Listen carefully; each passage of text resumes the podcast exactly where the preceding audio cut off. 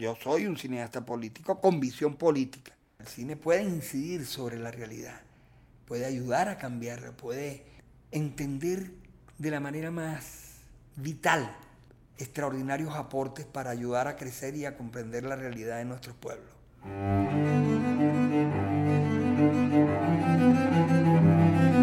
Voces del cine venezolano, una mirada crítica y reflexiva hacia el pasado de nuestro cine y un legado para las generaciones futuras en las voces de sus propios autores y protagonistas. Voces del Cine Venezolano está patrocinada por el Centro Nacional Autónomo de Cinematografía, CENAC, y Producciones Omar Mesones para Zona Cine Caracas. Y para el episodio de hoy, contamos con la participación de nuestro invitado especial, Carlos Aspurua. Y como siempre, quien les habla, su anfitrión, Omar Mesones. Bienvenidos todos al episodio 26 de Voces del Cine Venezolano, con el cual estamos cerrando la segunda temporada de nuestro programa.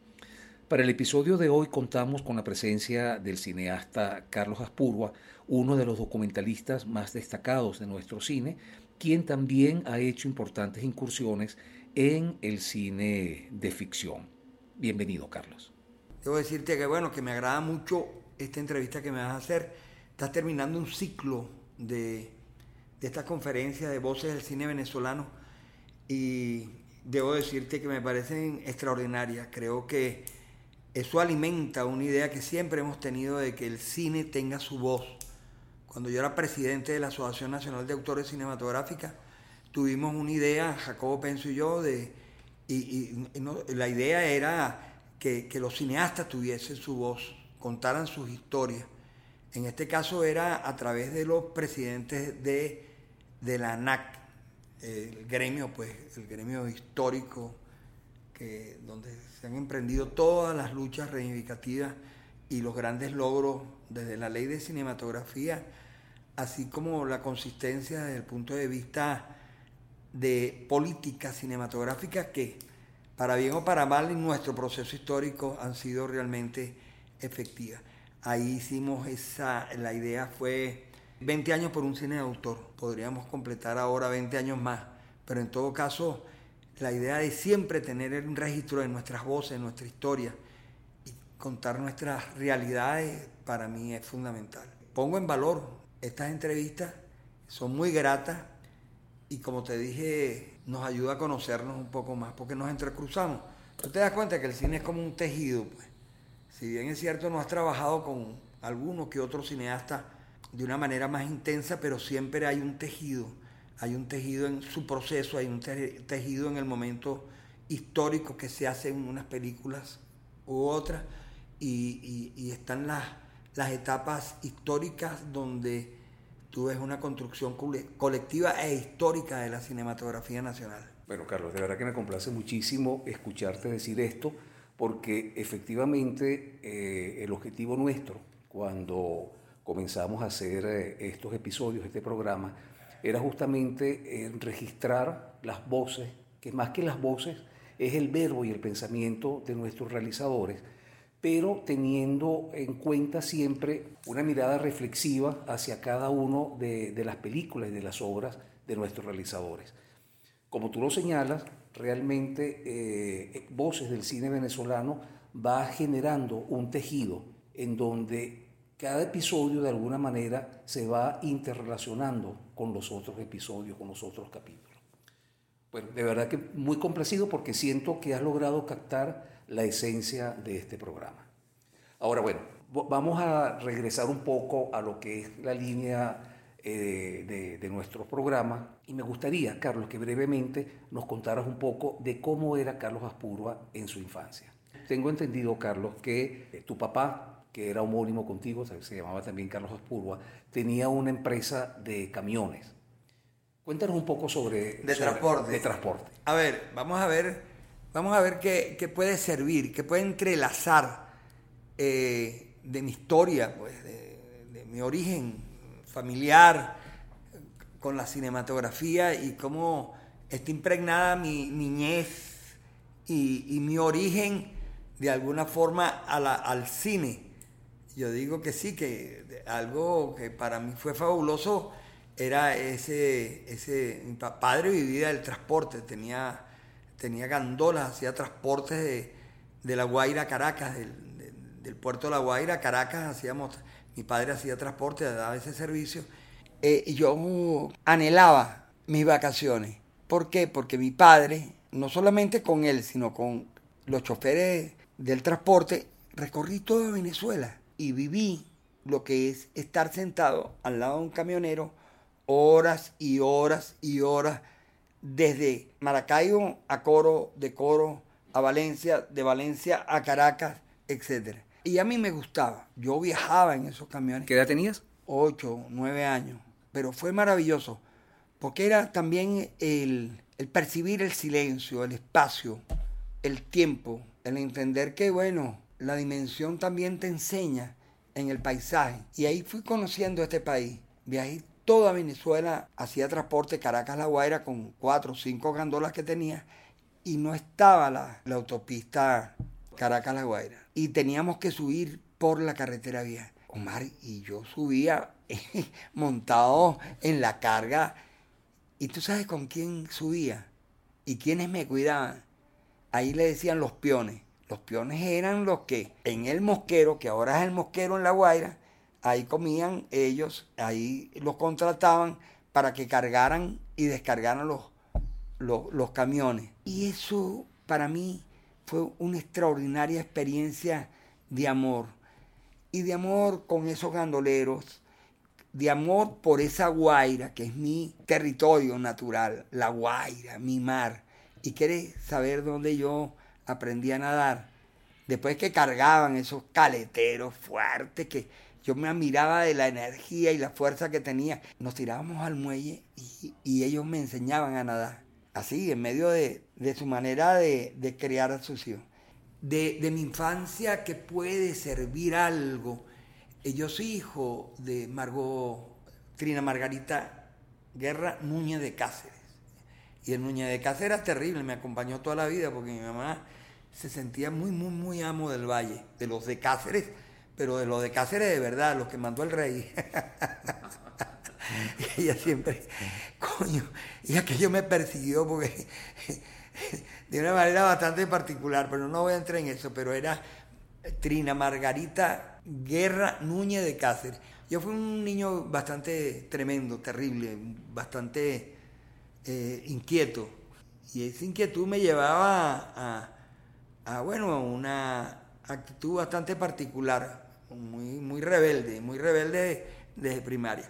Mi mejor escuela fue la calle, fue bregar en un barrio en medio de inmensas contradicciones sociales. Y estudiaba en el San Agustín. Y hay un amigo en común que es fotógrafo también, que va a cocinetar. Te estoy hablando del tercer grado. Y entonces Vasco tenía una pandilla en, el San Agustín, que era el tercer grado B o el cuarto grado no sé qué, y yo era el tercer grado B.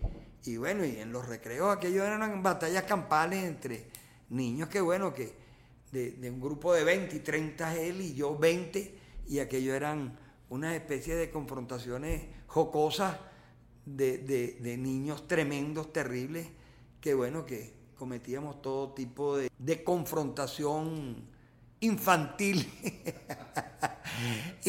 y, me acuerdo que Vasco, Vasco era uno de los que liderizaba una de esas pandillas. Y, del cine en mi juventud maravillosa, eh, eh, puedo recordarte pues el, cine en, la avenida San Martín. Ahí vi dos películas que me impactaron por la emocionalidad y por, por su fantasía enorme.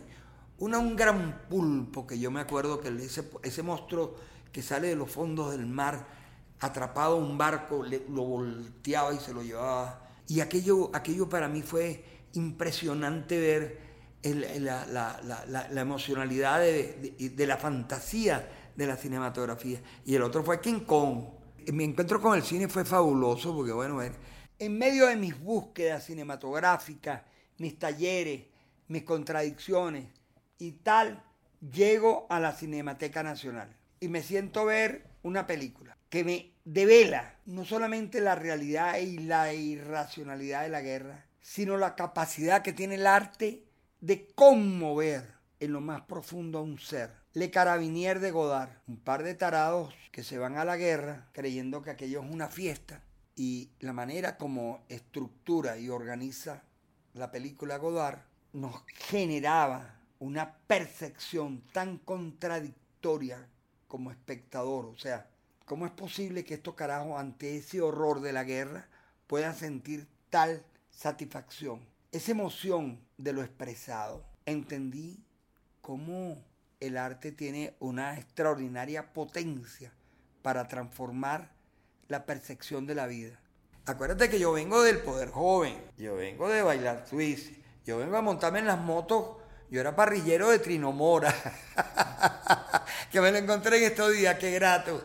Y, hola Carlos, y Trinomora, sé tú mismo, pero era toda esa época tremenda que fueron los años 60, eh, eh, toda esa época, esa historia de, prohibido prohibir, estaba toda esa evolución cultural del mayo francés, en fin, eh, la rebeldía juvenil de esa época. Y sobre todo en ese tiempo ya yo, digamos, estaba, vivía en el paraíso en casa de mi tía Alesia Gómez, hija del general Gómez, porque casualmente debo decirte que por, padre, por parte de madre y por parte de padre, dos abuelas, dos tías abuelas mías, tuvieron hijos con el general Gómez. y mi papá me contaba que, que, bueno, que mi papá, mi papá fue maravilloso porque creció pues en, ese ambiente gomero, en, en ese ambiente pudiente, en ese ambiente, digamos, de, de, la quinta del 19 de, la, de, Macuto, de La Guaira, con comodidades, imagínate tú, del poder de Gómez.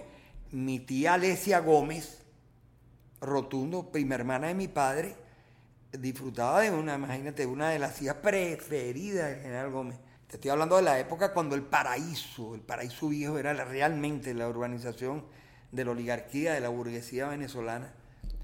Yo me acuerdo que esa etapa fue muy fuerte, que fue la etapa durísima de una juventud muy rebelde que nace al calor del poder joven, que nace al calor de las patotas caraqueñas. ¿Qué, qué eran las patotas? Algunos las subestimaron, algunos los criminalizaron. Las patotas eran grupos de muchachos en las urbanizaciones que se reunían, eran muy transgresores, muy violentos, muy dados al deporte, a deportes extremos eh, deportista.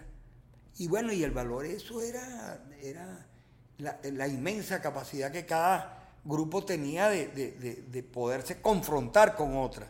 Y era eso, eran las patotas, eran las pandillas, eran las pandillas en el sentido, digamos, y en su dinámica de esa época. Entonces yo no, que tú eras patotero, sí, yo sí, patotero, pero ¿cuál era?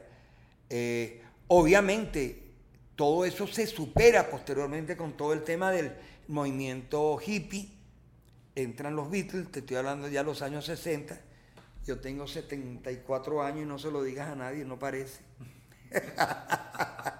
Sigo haciendo yoga, trato de trotar y estoy viendo a ver, todos los meses tengo que operarme algo para ver si sigo sobreviviendo de la mejor manera. En todo caso no importa. Vamos a vivir con alegría, que es lo que nos corresponde hacer. ¿En qué momento aparece Oscar Molinari? Ahí se empiezan a cruzar cosas.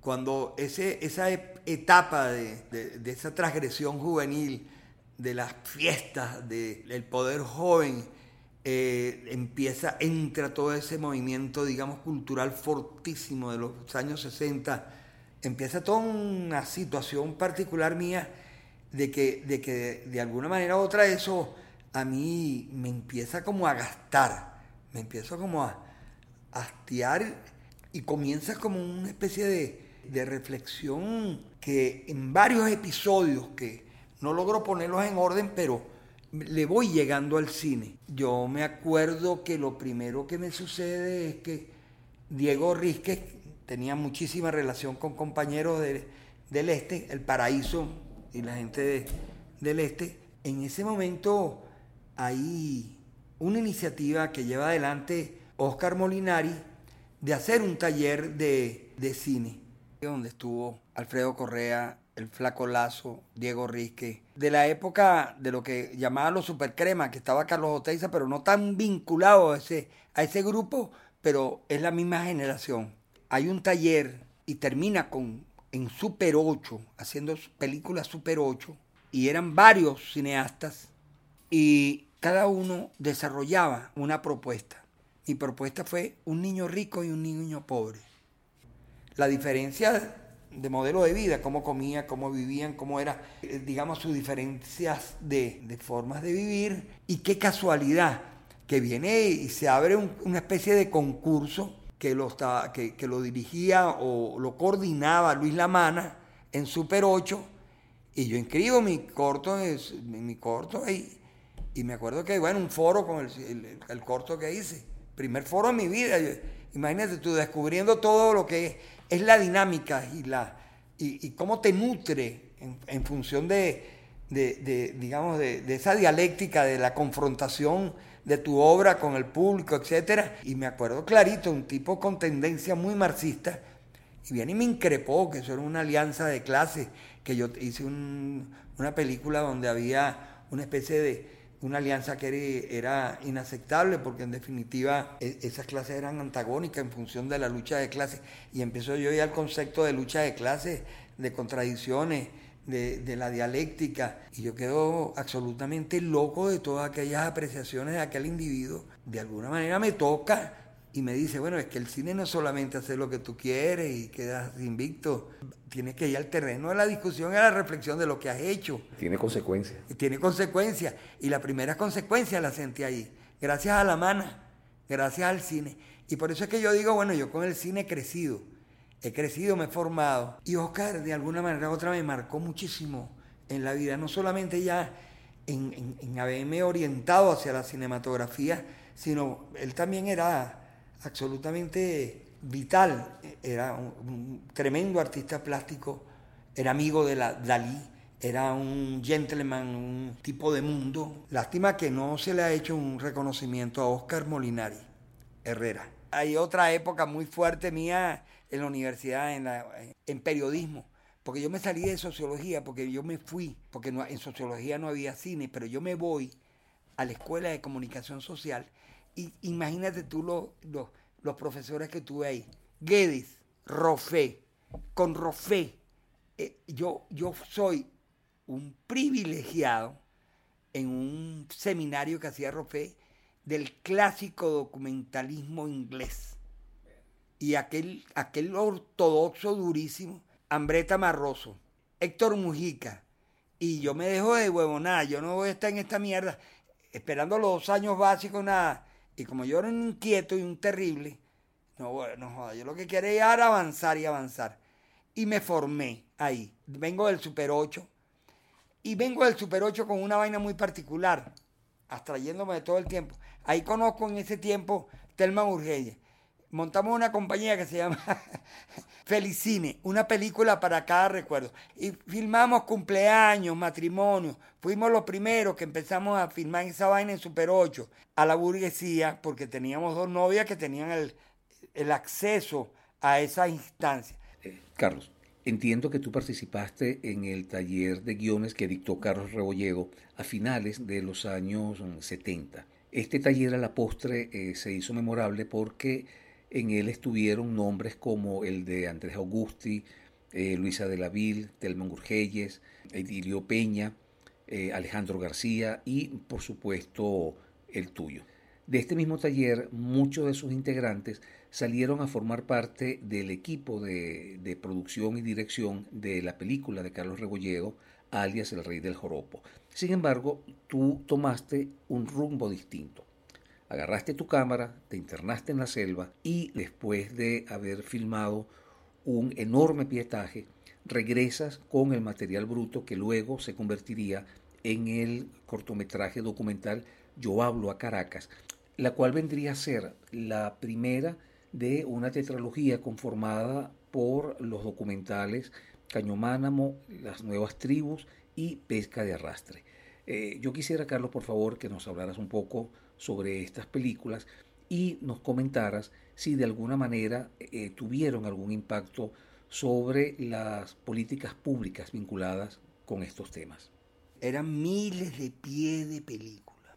Ese fue un programa de cortometraje que hizo la alcaldía de Caracas y yo me gané uno. Primero presenté Los Hijos de la Luna, basado en una visión idílica de un libro de Daniel de Barandarián. Pero en la medida que yo me voy a la selva y empiezo a estar dentro de ella, a comprender sus contradicciones, a ver la debilidad de un movimiento indígena no oído, estamos hablando de ese movimiento que está regido por la constitución del 61, yo metido en esa selva, oh. empiezo a entender esa realidad, esa cruda realidad. Parnell Yavari se me presenta como, como un elemento particular. Y de aquella visión idílica y vacía, tengo conciencia de la realidad de la negación de nuestros pueblos y culturas indígenas y me acerco a todo un sector de indígenas, de un liderazgo indígena incipiente, Maquiritare, Yecuana, Piaroa, y me empiezan a hablar y descubro la realidad de las nuevas tribus, pero además la visión colonialista, el horror de la actuación de la Iglesia Católica y la Iglesia Evangélica, y de ahí la gran lucha que se genera a partir de todo ese proceso que está expresado en Amazonas, el negocio de este mundo, en Yo hablo Caracas, Amazonas, el negocio de este mundo, en Caño, Manamo, en todo eso, y descubro todo un mundo que implica un inmenso compromiso de develar esas realidades de colonialismo, de injusticia social, de transgresor de lo que implica la realidad de los pueblos indígenas de una constitución absolutamente absurda y sobre todo descubro, porque acuérdate que Amazonas, el negocio de este mundo, logra, entre las cosas que se logra, es la expulsión de las misiones nuevas tribus. Palabras más, palabras menos. Entre Amazonas, el negocio de este mundo, yo hablo a Caracas, se genera un movimiento que se llama Movimiento por la Identidad Nacional. Qué agradable es militar con lo que tú haces. 560 foros entre las dos películas. Se genera ese movimiento y se une sector académico y el movimiento indígena, el liderazgo indígena, reducido a nada, con una visión constitucional de la Constitución del 61. Y ese movimiento fue extraordinariamente potente. Movimiento por la Identidad Nacional. Amazonas, el negocio de este mundo y yo hablo a Caracas. Y qué energía tan potente uno siente que uno puede incidir sobre la vida con el cine. Y es una satisfacción que me lleva a la vida, a la tumba. Que he podido incidir sobre la realidad y ayudar a transformarla, o por lo menos a comprenderla. La gente de mi generación sabe de lo que estoy hablando, porque este país es muy chiquito y todo el mundo sabe quién es quién. Ahora, imagínate la satisfacción de llenar el aula magna con el viejo Barnella Barí, el viejo de Yo hablo a Caracas, el aula magna lleno cantando aquel viejo que no sabía ni montarse un ascensor. Y ese reencuentro de ese mundo indígena con nuestros estudiantes y ese fervor que después toda esa lucha es expresada en lo que implica las reivindicaciones en la constitución del 99, las reivindicaciones indígenas de la constitución del 99. Yo he militado con mi cine, yo he crecido con mi cine, como político, como cineasta. Y yo creo en el cine militante, yo creo que el cine eh, es militante del amor, de la vida, de la transformación profunda en lo ideológico. Porque, ¿qué sentido tiene el cine? ¿Distraer nada más? ¿O crear conciencia? Bueno, yo hago un cine de conciencia, un cine comprometido con la vida, con la realidad y me siento profundamente satisfecho que he contribuido al sentido profundo de la identidad y el amor por nuestra patria mucho antes de todo este proceso revolucionario. Caño Mánamo, yo hablo a Caracas, toda esa vaina, te estoy hablando 78, 79, 80 y tal. ¿Cómo no sentirnos orgullosos de ser cineasta? La misma propia gente. Un documental maravilloso que Carlos Oteiza lo hizo, Miami nuestro, en la finca de Marín y yo hablo a Caracas. Y cada quien cogió su camino, porque es parte de la evolución y las contradicciones que hemos vivido. Yo me siento muy feliz de haber militado con lo que he hecho toda la vida. Carlos, yo creo que Cañománamo maneja una muy acertada estructura de contrapunto entre dos narrativas. Está la narrativa de el documental de propaganda de la CBG, un documental triunfalista, en donde eh, de alguna manera enumera las muchísimas ventajas que ha tenido haber represado las aguas del Caño Mánamo.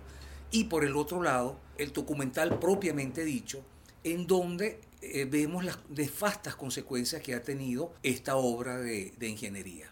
Se crea a lo largo del documental, y creo que es uno de los grandes eh, impactos que tiene esta película, se crea una atmósfera de incógnita, de no saber qué es lo que está ocurriendo allí.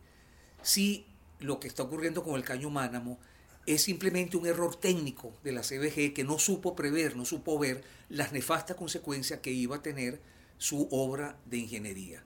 Pero en el minuto 36 todo se aclara con aquella imagen estupenda de aquel barco gigantesco que entra y lo explica todo. Y dice, esta es la verdadera razón de Caño Mánamo. Háblanos de Caño Mánamo.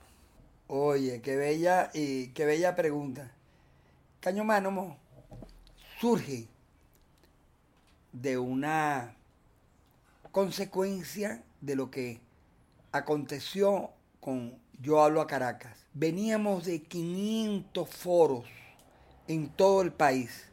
Se me acerca un antropólogo, unos biólogos y me estimulan a que me interese por el problema del caño Mánamo. Yo empiezo a estudiar el problema, me embragueto a estudiar el tema del caño Mánamo, evaluar exactamente la dimensión de aquel problema. Es el neoliberalismo más salvaje que se llevó por los cachos, aparte de todo lo que es el, el delta del Orinoco, sobre todo en el sur de Monagas, y el norte del delta del Orinoco. El impacto de Caño Mánamo es uno de los horrores e-, ecológicos más significativos y terribles de, América Latina en su momento. ¿Por quién? Por la CBG. Y empiezo en la investigación. Encuentro un documental de Henry Nackler de 10 minutos de la CBG. Y yo como irreverente agarro ese documental sin pedirle permiso a nadie, asumiendo esas imágenes como parte de la historia. Y aquella vaina, que la vaina faraónica. ¿Y qué hice? Lo fracturé. Fraccionando es la palabra, no fracturando. Y detrás de esa situación gradual iba mostrando la verdadera realidad. Yo reté a la CBG a, la polémica pública. La CBG no dio la pelea. No hubo ningún argumento en contra de las acusaciones del mayor ecocidio que se hizo en América Latina, de los muertos y el impacto ambiental entre Monagas y en ese entonces era el territorio federal del Tamacuro. Caño Mánamo me llena de inmensa satisfacción. O sea, la mayor satisfacción que tengo nunca quisieron dar la pelea. Me evadieron. Cosa que sí hicieron los evangélicos. Porque con yo hablo a Caracas y, y Amazonas del negocio de este mundo, los evangélicos salieron a pelear. Los evangélicos decían, no, sí tenemos el derecho de penetrar las comunidades indígenas con la Biblia, transformar esa vaina en nombre de Dios. Y, aquella polémica entre nuestras comunidades indígenas resistiendo. Qué maravilla, qué polémica, como diría Rodolfo Guerra. Qué maravilla. Yo creo más en el documental muchas veces que en la ficción. Creo que la fuerza del documental, subestimado por los, dicen el cine, el cine creen que es ficción. El documental largamente le da lecciones a la ficción de incidir sobre la vida y haber contribuido a un avance en función de la comprensión de la humanidad. ¿Tú dirías que el documental venezolano específicamente, más específicamente eh, tus documentales, han tenido algún tipo de impacto en las políticas públicas del país? Uf, si hay algo que me llega de orgullo, es eso, cómo el documental incide sobre la realidad. Peca de arrastre, demuestra exactamente la destrucción del lecho marino y genera una inmensa reflexión sobre la modificación de los modelos de pesca en la costa venezolana. Miles de foros con ese documental. Te voy por ahí. Yo hablo a Caracas. 500 foros, todo el país y la creación del movimiento por la identidad nacional. Que no fui yo, yo fui una herramienta de interpretación de una realidad donde se conjuga todo lo que es la visión académica, antropólogos, sociólogos, un país que necesitaba reafirmarse. Antes, te estoy hablando del 75, 76. Acompaño ese grito telúrico del viejo Barnella Barí y dice: Yo hablo a Caracas. Caño Mánamo, no joda. Un enfrentamiento abierto ya a lo que es la acción concreta de lo que son la, la maldad y la manera pragmática y terrible del neoliberalismo destruyendo nuestro patrimonio ecológico. El impacto ecológico más profundo de esa época. Y lo más bello es, logramos sacar a las misiones protestantes nuevas tribus. El enclave neocolonial. Y es ese grito terrible de lo que era la penetración de esas misiones protestantes nuevas tribus, que actuaban de la manera más terrible, destruyendo nuestro patrimonio indígena. Generaron una devastadora situación, desarraigo y de destrucción ni cultural. Fue terrible. En el año 91 aparece tu primer largometraje de ficción, Disparen a Matar. Yo venía del documental y bueno, digo, no joda, voy a la ficción y me encuentro el monstruo de David Suárez.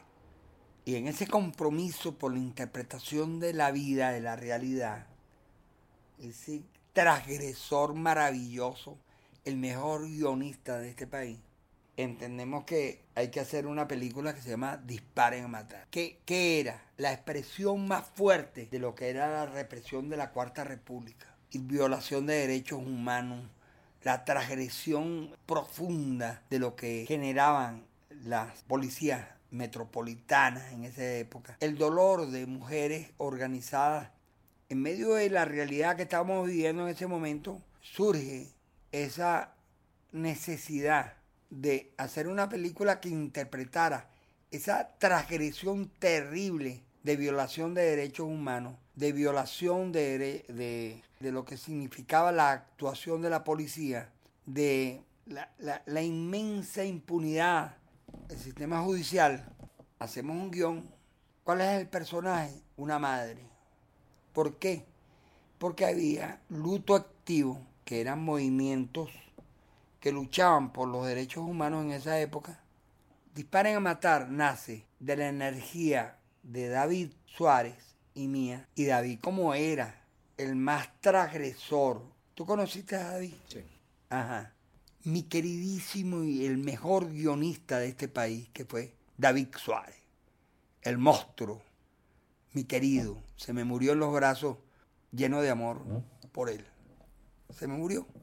Y junto a, en ese momento estaba yo con Jacob, y Jacob y yo estimulamos que él, no habían los retrovirales, la vaina del SIDA, y tratábamos de motivarlo con una película y yo me acuerdo que Jacob y yo perseverantemente íbamos a verlo y trataba de levantarle su emoción de vivir.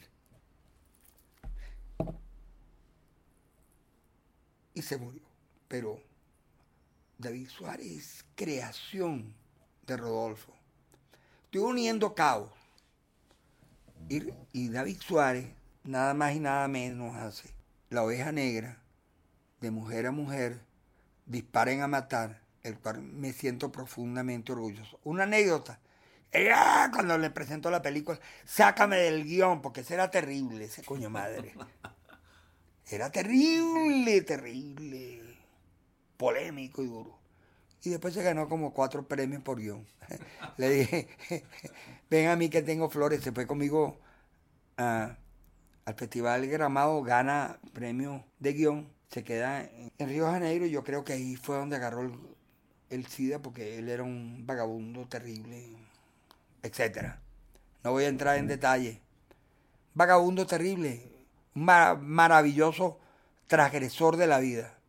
Una vez en Disparen a Matar, estoy en el Festival de La Habana, tengo el guion de David en la mano, no, no hallaba cómo hacer. Yo vengo del documental, yo era diputado en esa época, estaba manejando la Comisión de Cultura del Congreso Nacional. Entonces encuentro a Manolo Pérez Estremera, lo abordo en el lobby de toma mi guion y se lo doy. Y pasa el tiempo, pasa el tiempo y gano, disparan a matar y gana, disparen a matar. Ya estaba a punto yo de decir, yo no lo hago. Y me llega la vaina de que España, con Pilar Miró, creo que estaba en ese momento, Julio Sosa hizo todo lo imposible por que yo no lo hiciera. Y quiero decirlo así, porque que él se vaya a la tumba con su miseria. Disparé a matar y tal, y conformé un extraordinario elenco que aprendí como nadie, porque me blindé. Y no hay cosa más tremenda que dirigir actores divas. Amalia Pérez Díaz, Daniel Alvarado. Yo me acuerdo una polémica con Amalia que en un momento dado, porque son tan fuertes que se te imponen. Y si hay algo fuerte que tiene que tener un director, es hacerte respetar. Además de la crueldad de los técnicos, que si ven que tú flaqueas, ser director no es fácil. En el año 1997 aparece tu segunda película de ficción, Amaneció de Golpe cuyo guion lo trabajaste con otro grande de la guionística venezolana, José Ignacio Cabrujas. Amaneció de golpe. Amaneció de golpe nace de todo lo que implica mi percepción y temeraria, porque hay que ver lo que es narrar la historia, porque muchos exigen que haya un distanciamiento para poderla interpretar. Y quiero sentirme orgulloso de algo. Amaneció de golpe tiene una inspiración que colida con Robert Altman en Vidas Cruzadas, que es simplemente una película que es coral y va narrando situaciones de seres en momentos límites de su vida.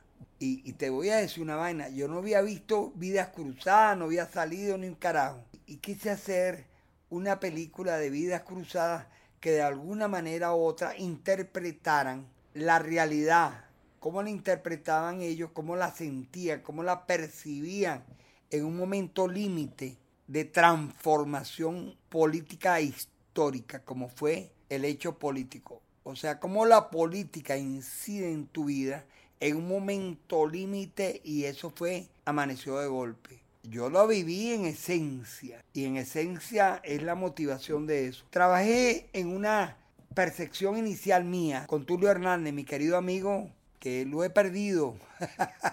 lo he perdido, lo he perdido, pero bueno, los amigos se pierden y se ganan. Hice la sinopsis. Era construir personajes en medio de ese momento emocional que implicaba cómo nos afecta la política en nuestra vida, en un momento límite de un golpe de Estado. En ese momento yo creía que era un, un golpe de Estado, o todo un golpe de Estado, un intento pero hay que ver lo que estamos viviendo. Yo creo que fue muy temerario yo hacer esa película.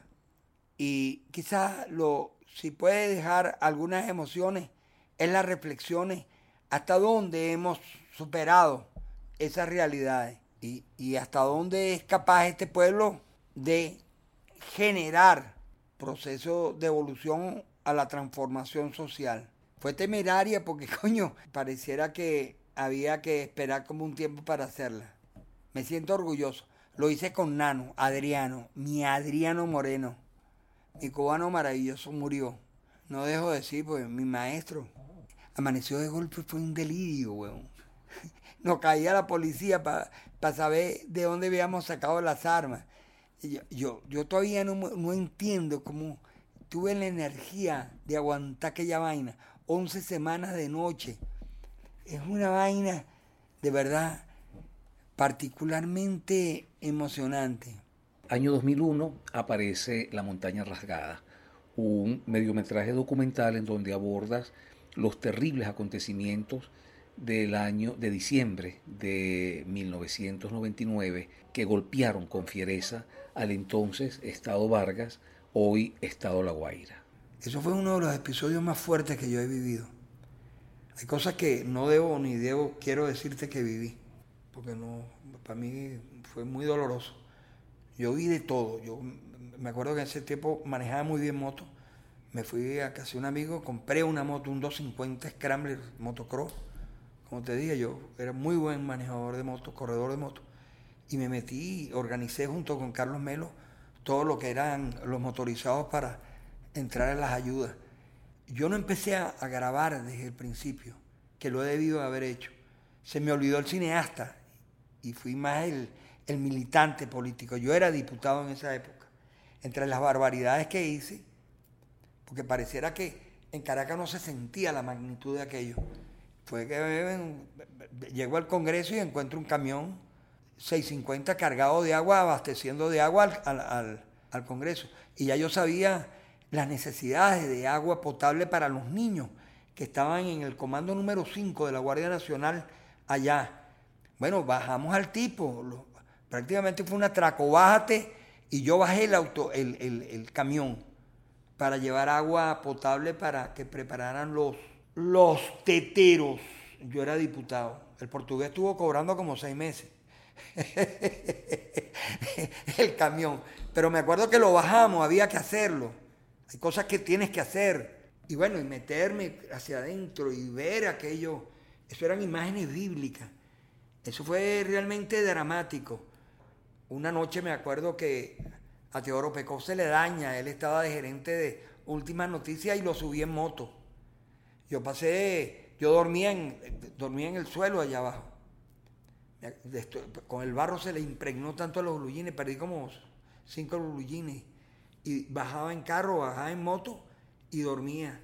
Se me convirtió en una obsesión tremendo que después, en una de esas que subí, me robaron una camioneta que de ahí saqué otra película que fue Mi vida por Charon, pero esa es otra historia. Mi vida por Charon. Ay, qué bien. Me atracaron. y mi vida por Charon es que nace de que yo vengo de La Guaira, estuve varios días allá, pero estaba saliendo una relación, una vaina bastante complicada, que puede ser una película, pero la película se convirtió en esta la estoy esperando y vienen y me atracan y me quitan la camioneta. Me secuestran y yo le digo al choro, coño, pana, no me quites la camioneta, porque era terrible. En medio de aquello, toma el teléfono, yo te compro la camioneta, no la descuartice, yo te la compro por lo que tú la vas a vender. Y me empato en la, en la mente del, del camarada, del choro. Y entonces, bueno, nada, te voy a llamar a tal hora y tal, y lo convencí y me atendió la llamada. Total que recupero la camioneta y a partir de ese, esa situación entro en, contacto con, los delincuentes y a partir de ahí logro una relación con los, los tipos y recupero la camioneta negociada, una vaina, y me hice amigo de los tipos. Bueno, una historia que está en mi vida por Charon. Ese guion lo hice con mi queridísima amiga Mónica Montañez y trabajé con ese guion con Jacobo Penso, mi entrañable amigo de toda la vida. Y fue una, una de las películas que más he disfrutado, con un extraordinario y maravilloso productor que es Adolfo López. Adolfo, un extraordinario loco. Ojalá yo tuviera todo el dinero que ese bicho ha perdido haciendo cine. 2004 Juan Pablo Pérez Alfonso, el profeta olvidado. Apareció un material de él, porque no hay muy pocas entrevistas de él, y logré conseguir, creo que fue en PDVSA, una pequeña entrevista donde él sale. Y, sobre esa pequeña entrevista hice ese documental. Entrevisté a María Teresa Castillo, ese documental está en PDVSA. Es un documental sin mayores ambiciones, pero quizás lo, lo hermoso de eso es que sale él, tiene una, esa visión extraordinaria de sembrar el petróleo, un hombre vigoroso. Yo casualmente lo conocí con él. Me acuerdo que lo conocí y fui con Telman. Casualmente con Telman conocimos a, Pérez Alfonso, que tenía un carro viejo que él lo tenía como una especie de, de ícono de él. y, me acuerdo que para demostrarnos su vitalidad hizo unas flexiones guindado de una barra. Total que bueno, ese documental es un toque, es una pincelada hermosa de un hombre que de verdad que nos llena de orgullo como venezolanos. En el 2004 también aparece el documental La conspiración petrolera. Muy poco conocido, creo que lo tengo montado en las redes. Y es conspiración petrolera. Obviamente son acontecimientos históricos de, una, de un gran impacto y de, y de una densidad, de una dimensión enorme. Pero ese documental de media hora, 35 minutos, tiene una capacidad de síntesis para entender lo que fue la estrategia del paro petrolero. De hecho, tiene materiales que yo conseguí en PDVSA. En ese momento estaba yo muy vinculado porque estaba apoyando a Lee Rodríguez Araque, que sale entrevistado en esa documental. Y encuentro detrás de un escritorio, no sé si escondido, no sé por qué razón, detrás de una especie de armario, lo que fue la asamblea de los meritocráticos, es decir, de todo lo que era la gerencia de PDVSA, con aquellas imágenes particulares donde alzaban la mano y decían fuera, fuera. Eso lo encontré y se lo integré a ese documental. Y es una referencia histórica de la importancia que en un momento dado tuvo actuar para el rescate de nuestra soberanía. En el año 2005, Festival Mundial de Poesía. Documental que me, que me llena de inmenso placer. Creo que se logró un trabajo extraordinario de edición, porque casualmente grabé con cuatro cámaras. El azar me ayudó, pero lo fui construyendo sobre las bases del resultado de las grabaciones. Muy bien iluminado los que declamaban. Farruco me dice hay que hacer este documental y me quedo con una serie de imágenes bellísimas, muy concentrados, que va desde planos medios, planos generales, toda la gama de planos de, de poetas declamando. Y eso me permitió a mí jugar en el montaje con una variedad de encuadres simultáneos y un juego que de verdad que me, me fascinó. Y ese documental, bueno, aunque fue un documental de encargo, es uno de, de, los documentales que me llena de una inmensa satisfacción en su resultado final. Año 2009. América tiene alma. América tiene alma nace de un interés que me generó a mí todo el proceso en Bolivia y el interés de, abrirme a, conocer pues la, la inmensa y extraordinaria riqueza de la multiculturalidad del pueblo boliviano. Y me voy a Bolivia con un inmenso interés de conocer la riqueza de la multiculturalidad del pueblo boliviano. ¿Y por qué Oruro? Porque en Oruro se encuentra toda Bolivia. Ahí es el encuentro de los Coyas, de la gente de Santa Cruz, el epicentro de encuentro de todas las culturas indígenas eh, bolivianas, de una riqueza extraordinaria. Ahí se conjugan más allá de sus contradicciones históricas. Y, lo viví. durante dos años asistí, grabé en una primera oportunidad, después regresé y obviamente en este, todo el proceso de investigación. Y un inmenso y extraordinario placer también de haber estado dos años, ida y vuelta, ida y vuelta, y recorrer todo el altiplano andino, llegar al a los grandes yacimientos de litio que lo conocí. Solar del Ayuni, es el nombre concreto de esas inmensas riquezas de codiciadas de, litio. Este, el desierto de Atacama, te digo, las minas de Potosí, haberme metido 300 metros en, las minas de, de Oruro, de San José, arriba la iglesia de Socavón, y ver la inmensa y extraordinaria variedad de, grupos indígenas expresándose en un sincretismo cultural fabuloso. América tiene alma, entrevista e investigación y el placer de haber recorrido todo aquello. Y si hay algo que me, me llenaba siempre de inmensa satisfacción. No hay un sitio, una, un, espacio institucional, una academia, un, un salón gubernamental o no, donde habían dos imágenes que me llenaban de inmenso honor, Sucre y Bolívar. En el 2012 aparece el documental El 4 de febrero en la historia. Eso me lleva a algo muy fuerte. Ese, ese documental se lo entrego yo al presidente Chávez. El presidente Chávez estaba enfermo en Cuba y yo estoy de jurado.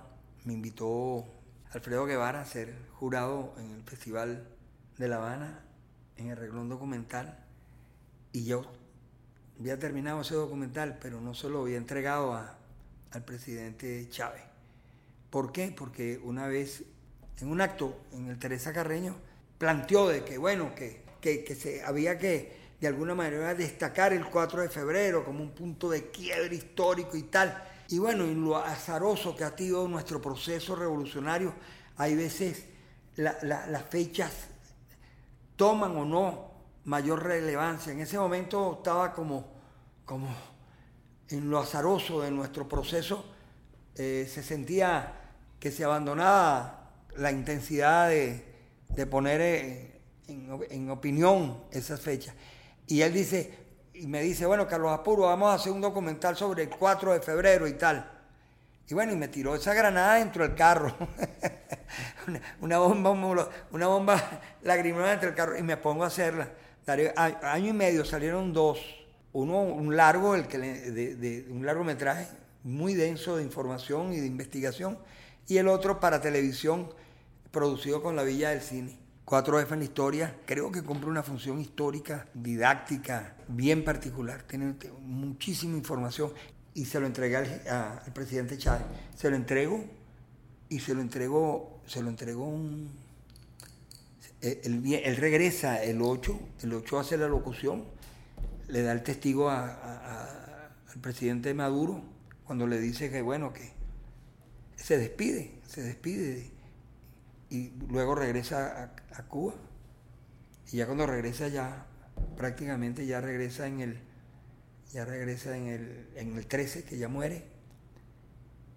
Y, fue fuerte porque de alguna manera u otra hice contacto con él y fue muy, muy doloroso. Yo estaba de jurado y cuando supe que él venía a Caracas, viví toda esa situación con el pueblo cubano y sentí profundamente el inmenso amor del pueblo cubano por el presidente Chávez. En el 2014 aparece el documental Sabino Vive. 2014 Sabino Vive. Sale la película, pero Sabino muere en el 2013. Sabino muere tres días antes de que muera el comandante Chávez. Sabino, cuando estoy entregando las pruebas de los asesinos materiales, intelectuales, perdón, y materiales de Sabino en la Fiscalía de la República, veo hacia abajo la conmoción, porque ese día, entregando yo las grabaciones de la entrevista que le hice a Sabino, muere el comandante Chávez. Sabino, debo decirte que junto a Barnella Barí, son nuestros dos grandes puros modernos, que no han sido valorados en su dimensión histórica inclusive por los sectores indígenas. El valor, la valentía. Uno muere luchando por la tierra. La valentía de Sabino es algo inédito de cómo ese hombre se enfrentó de la manera más perseverante, determinante y valiente a los terratenientes de Machique, que le hicieron la vida imposible al punto de que lo, para poderlo vencer lo mataron. Y el maestro Barnella Barí, que muere en el fondo de una selva, luchando por la preservación de su cultura contra la penetración de las misiones protestantes Nuevas Tribus. Uno muere por la cultura, luchando por su cultura, pero generó, dejó un legado indígena, que vaya usted a saber cómo lo vamos a poder medir en el tiempo y en el espacio y el otro muere con una inmensa referencia, que fue la lucha por la tierra. Sabino muere creyendo que, bueno, que la ley de tierra, una vez proclamada por todo el proceso revolucionario, ya era la panacea de justicia. ¿no? Ahí es donde pensaba las grandes contradicciones. Y más en una zona como Machique y, y, y Perijá, que está tomada por crueles y terribles ganaderos que están organizados en Gadema, que es la organización de los ganaderos. Sabino me perseguía, Sabino. Y los militantes de las causas indígenas, coño Carlos, que a Sabino, que Sabino, que Sabino. No lo conocía bien, no conocía bien la realidad de Perijá, no conocía bien el personaje. Yo estaba ya en otras cosas, estaba en ficción, estaba ganando la vaina en la vida, pero ¿por qué no haces esto? De alguna manera la referencia de que hazlo tú porque, bueno, porque por la tradición de pelear, de, montarnos en esa causa, de, darle un impacto desde el punto de vista comunicacional, mediático y, de militancia fuerte a esa causa. Total que en un momento dado llegó el momento. Estoy yo en una, en, una especie de reunión en Maracaibo, está Arias Cárdenas de, de gobernador y por esas cosas de la vida. Sabía que ya había tenido varios problemas, sabía de los atentados que le habían hecho en su vida, seguía eh, el estímulo de los compañeros indigenistas que había que hacer esa película, que mucha gente hacía o fotografías o lo grababa o unos así o no, pero no se concretaba la película de Sabino. Y un mundo muy atomizado, porque cada quien le tomaba una foto y quería ya hacer un documental sobre él, entonces era como difícil conseguir los materiales de archivo por la mezquindad humana, en fin, todo ese tipo de cosas que uno se confronta cuando asumes eso. Y entonces estoy allá y de repente se da la condición, consigo un helicóptero, consigo las coordenadas donde está Sabino. Sabino estaba en Perijá, estaba escondido en su, en su comunidad, su hacienda que la recuperó a, plomo, se la quitó a los terratenientes y, me, dan la, me dan GPS donde está. Le digo a Arias Cárdenas, mi amigo, coño, dame el helicóptero. Yo quiero ir a entrevistar, así sin nada, quiero entrevistar a Sabino. ¿sí? ¿Y cómo hago? Bueno, agarré unos tipos de, de vive, me puse de acuerdo con él. No, que tenemos que ir varios, no, dos. camarógrafo y, tú si quieres, y otro. Las la coordenadas y el, y, el, y el, piloto, un gran piloto, y arrancamos para ese, el pie de monte, Periján. Y seguimos, seguimos, seguimos, pum, y aparece Sabino. Ya casi para devolvernos al final de la tarde. Tuvimos que quedarnos porque ya no podíamos regresar, ya era un poco tarde. Logramos grabar. Con la cámara de, de Vive TV. Y el tipo de Vive TV que él iba a hacer la cámara, le dije, no, la cámara la hago yo y la fotografía la hago yo. Y hice la cámara y la fotografía. Entonces pongo la cámara, tal, me quedó un encuadre precioso. La indígena agarrada de, la, de, su, de su hamaca, él en primer plano, él sentado en la hamaca, bello, y, sin cámara en mano, en carajo, la, medio posada, medio posada en un banco, y grabé 45 minutos. Bueno, me dijo, ¿quién lo iba a matar? ¿Por qué él luchaba? cómo ha sido su lucha, los nombres de los asesinos, la razón histórica de su lucha. 45 minutos de esa entrevista. Bueno, terminamos, vámonos. Entonces tengo ese material.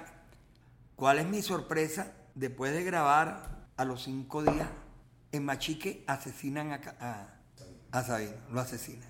Cosas de la vida. Lo grabo, me dice nombre de los asesinos, tanto los, los intelectuales y los materiales razón de su vida, en un plano hermosísimo. Dice imágenes muy bien hechas de todo Perijá, pero fundamentalmente la entrevista fue lo que valió la pena. Y sobre esa entrevista y la investigación que posteriormente, que obviamente a partir de eso sí me aboqué. Bueno, eh, la penitencia de conseguir los materiales en medio de tirios y troyanos. Que si no, que si te la doy, que si no, que si este tipo que si no me gusta, que si a lo mejor lo hacen mal. Gracias a Luis Portillo se consigue una buena cantidad de material. Muchas otras cosas no, no se lograron. El entierro, la filmación del entierro, lo que tengo del entierro son fotografías, pero quedó muy bien. Bueno, mano, y me embaragueté a editar aquello sobre la base de hacer una cronología de su vida. Y me siento profundamente orgulloso de los dos, de, de haber, eh, tener en mi, filmografía, yo hablo a Caracas y Amazonas el negocio de este mundo con Barney Yavari y Sabino. En el 2020 aparece la batalla de los puentes. Eso es temerario, es lo más temerario que yo he hecho en mi vida. No sé si más temerario que irme para la selva. No, eh, en la lectura que uno va haciendo, y, y acuérdate, yo soy político, yo estoy viendo, yo uno está sintiendo todos los procesos de desestabilización aquí. Uno ha vivido todo, desde el impacto a la moneda. Yo soy militante de un partido, toda la vida he estado militando en partidos, pero así como he sido cineasta, siempre he militado. Yo soy un militante político cineasta, con más rol de, político que, que, cineasta, pero ahí voy llevando las dos cargas juntos. No sé cuál de las dos cosas he hecho mejor. Yo creo que cine. pero en todo caso, bueno, aquí estoy. Siento la situación de lo que está aconteciendo veo la dimensión de lo que es el la, la, supuesta estrategia, el evento que quieren hacer allá, el gran concierto que quieren hacer allá con la estrategia de la ayuda humanitaria. Siento y se evalúa políticamente la posibilidad de una invasión, eso como estrategia de invasión al país, y lo que yo digo de lograr una cabeza de puente en cualquiera de nuestras áreas fronterizas, dígase Brasil, Colombia, que es lo más vulnerable pues, por, por la realidad, ponía en una situación, y yo no lo dudo, casi de guerra civil. Y de hecho lo compruebo cuando yo posteriormente, manejando toda la información y estructurando todo ese documental, de haber triunfado eso, hubiese pues, podido haber caído ya en una situación de guerra civil porque era una cabecera de puente. De haber triunfado, de haber pasado esa, esa ayuda y haber eh, logrado una posesión territorial a través de cualquiera de los puentes, dígase Brasil o Colombia, ya era una situación de confrontación que daba la justificación para una intervención internacional. Eso lo tenía claro. Te estoy hablando, yo tengo 69 años ahí. Tengo una cámara y me fui solo. Veo que como me voy a ir, llamo a un amigo mío, Candela. Candela habla con, con un alcalde, no sé cuál fue te conseguí un pasaje por, para que llegues al vigía, allá habla con el alcalde, están organizando los compañeros que van a ir a, digamos, los colectivos del vigía y de toda la zona de Mérida, de alguna manera u otra, para contrarrestar y dar respuesta, digamos, con el otro evento que se estaba haciendo, se estaba organizando de parte de... Y así me fui, con una camarita, solo, montado en, en esos autobuses, desde el vigía con los chamos, con los colectivos. Y bueno, y, viví toda esa experiencia que fue impresionante, tres, cuatro, cinco días durmiendo donde podía. En ese tiempo estaba yo muy, muy integrado al yoga, tenía una capacidad de meditación. Y bueno, y en medio de aquella dinámica la producción era fácil porque había mucha solidaridad entre todos los grupos que iban. Dormimos en liceo, dormí con estos muchachos en los liceos, grabé, grabé, grabé, grabé. Y obviamente me concentré en el, en el puente de Simón Bolívar. Hice todo lo posible por estar lo más cerca de la confrontación. De hecho, ahí tuve las imágenes. Y lo que sí hice es que, como me llevaba una sola cámara, yo grababa en función de tener siempre una percepción de lo que los otros hacían sobre la base de poder lograr los materiales de otros canales y de otros sectores. Y eso me permitió una estrategia de después conseguir esos materiales y poder tener mayor articulación con diferentes puntos de vista de, esa realidad. De hecho, me hice muy aliado de los que manejaron los drones, los que estaban haciendo los drones. Tuvimos una buena sinergia creativa y esos drones, muchos de esos son planificados por mí, bueno, y obviamente el compañero fue receptivo y hicimos una buena alianza creativa, por decirlo así. Ese documental fue exhibido en el Congreso de Sao Paulo.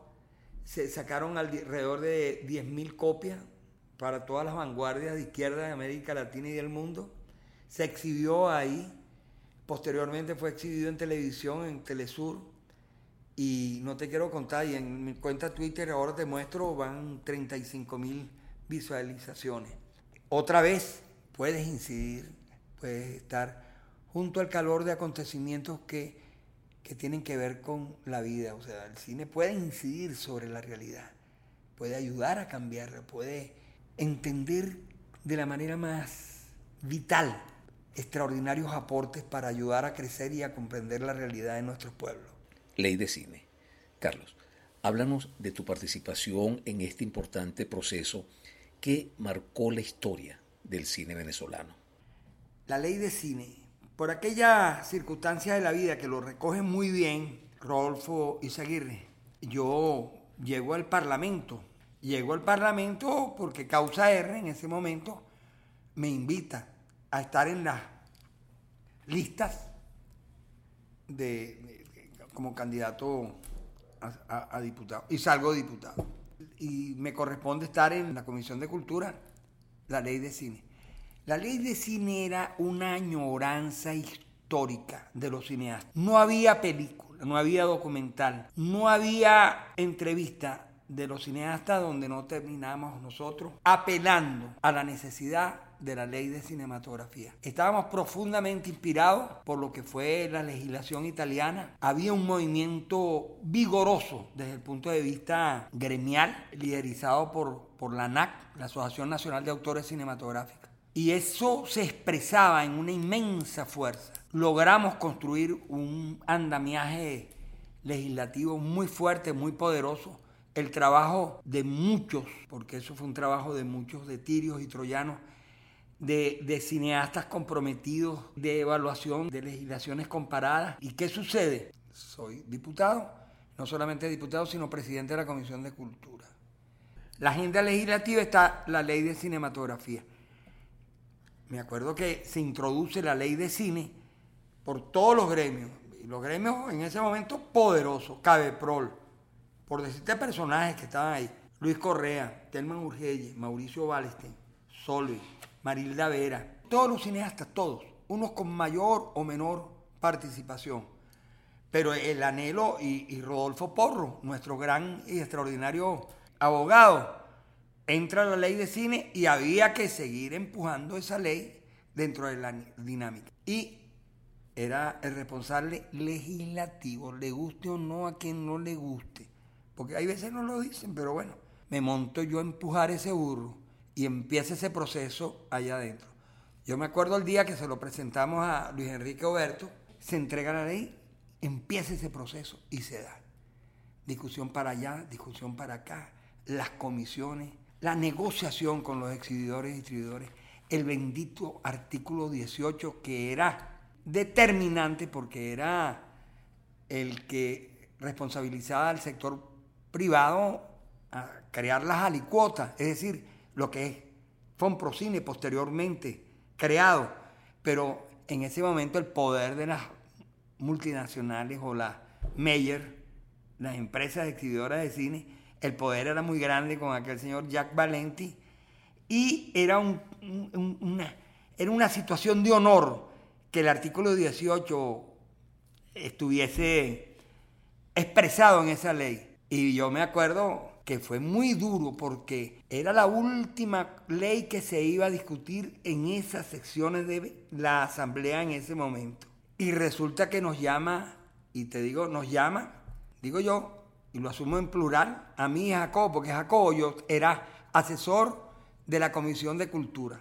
Él estaba conmigo y de repente nos llaman y nos dan ese ultimato, la última ley, con el tiempo medido y nos dice Luis Enrique Oberto textualmente, la presión de los sectores distribuidores y exhibidores es tan fuerte que se oponen al artículo 18, que es el que los compromete a ellos a la licota, o sea, al, al incentivo al cine. Y la única manera de aprobar la ley es que eliminen el 18 y tienen ley de cinematografía. Obviamente, al eliminar el 18, la responsabilidad del financiamiento del cine seguía siendo del Estado y no como nosotros queríamos, con la corresponsabilidad del sector privado, asumiendo pues un porcentaje, como está establecido, como, como posteriormente se estaba establecido, como lo estábamos planteando. El dilema fue terrible. ¿Tenemos ley o no tenemos ley? Si teníamos ley, ¿qué creamos? Con la ley se creaba el Centro Nacional Autónomo de Cinematografía. Si no teníamos ley, no teníamos nada. Seguía un fondo adscrito a un ministerio de las dádivas del Estado. Y la decisión, debo decirlo con toda sinceridad, fue de este señor y Jacobo Penso. A sabienda que la jauría de cineastas donde comprendían que el 18 era un, el código de honor, el código de honor. Y dijimos, elimina el 18.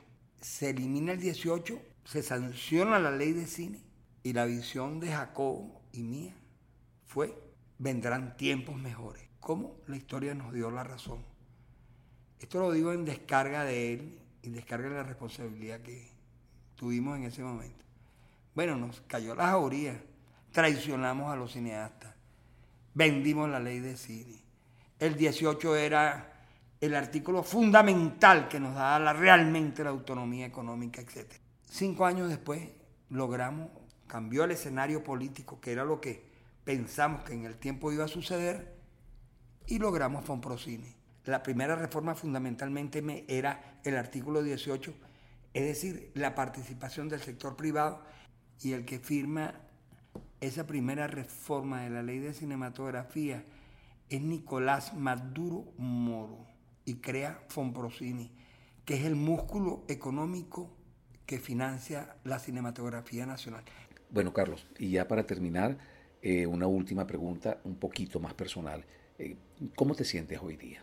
Mi vida es mi dignidad y sigo siendo consecuente en las cosas que creo. En el cine, en mi militancia por lo que creo, que es el cine, en mi militancia por mi país, en lo político y en mi existencia como ser humana, porque no le tengo nada que demostrar a nadie, porque me siento bien y soy feliz y tengo una novia hermosa que me quiere.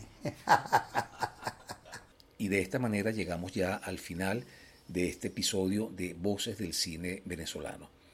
Muy agradecido por haber aceptado nuestra invitación, por haber compartido con nosotros tus recuerdos en torno a tu vida personal y profesional y por haber compartido todas tus reflexiones en torno al cine venezolano.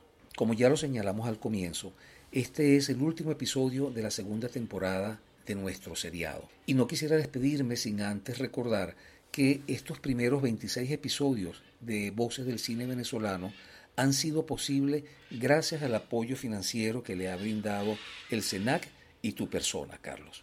No, Omar, creo que en un momento dado no tomé la dimensión, no medí la dimensión de lo que significa estas voces del cine venezolano. Escucharnos, sentirnos, oírnos, vernos, entendernos, comprendernos, conocernos, ha sido extraordinario. He oído mucho de las entrevistas que has hecho. Y debo decir que he aprendido a querer más a los cineastas. Ahora faltan los técnicos. Pero que viva el cine venezolano. Gracias por tu esfuerzo.